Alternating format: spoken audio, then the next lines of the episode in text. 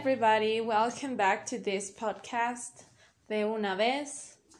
That means right now, basically. And the topic for today is living. Living right now. Living the moment. How many times you've been doing things but at the same time you you were thinking about the future or about the past. So i think sometimes we are not in the moment that we are living right now.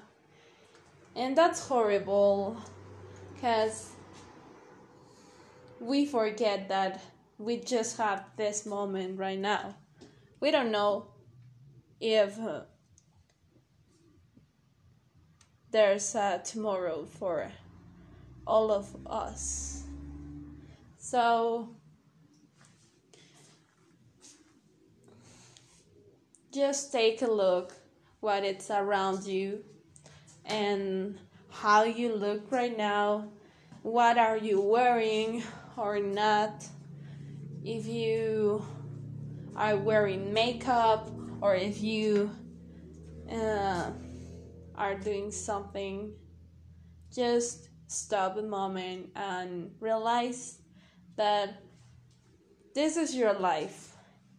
And maybe you are having a great life and you're enjoying almost everything, or maybe no, you're not doing that. But that's what it is. That's your life. And you have two options to enjoy that thing, the things that you have right now, or, well, could be three, but let's just have two. And the other one, it's not being here, just thinking about how could be if you were someone, if you were on a situation and not enjoying what are you doing or how you living right now, what you having right now.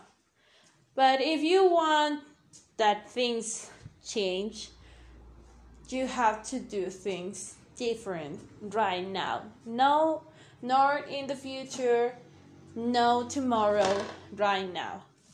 And if you are happy with the things that you have, congratulations, you're alive, you are a person's a person who has things that most of the people would want to have. So that's the only idea for today enjoy your life and thanks for listening to this podcast and see you soon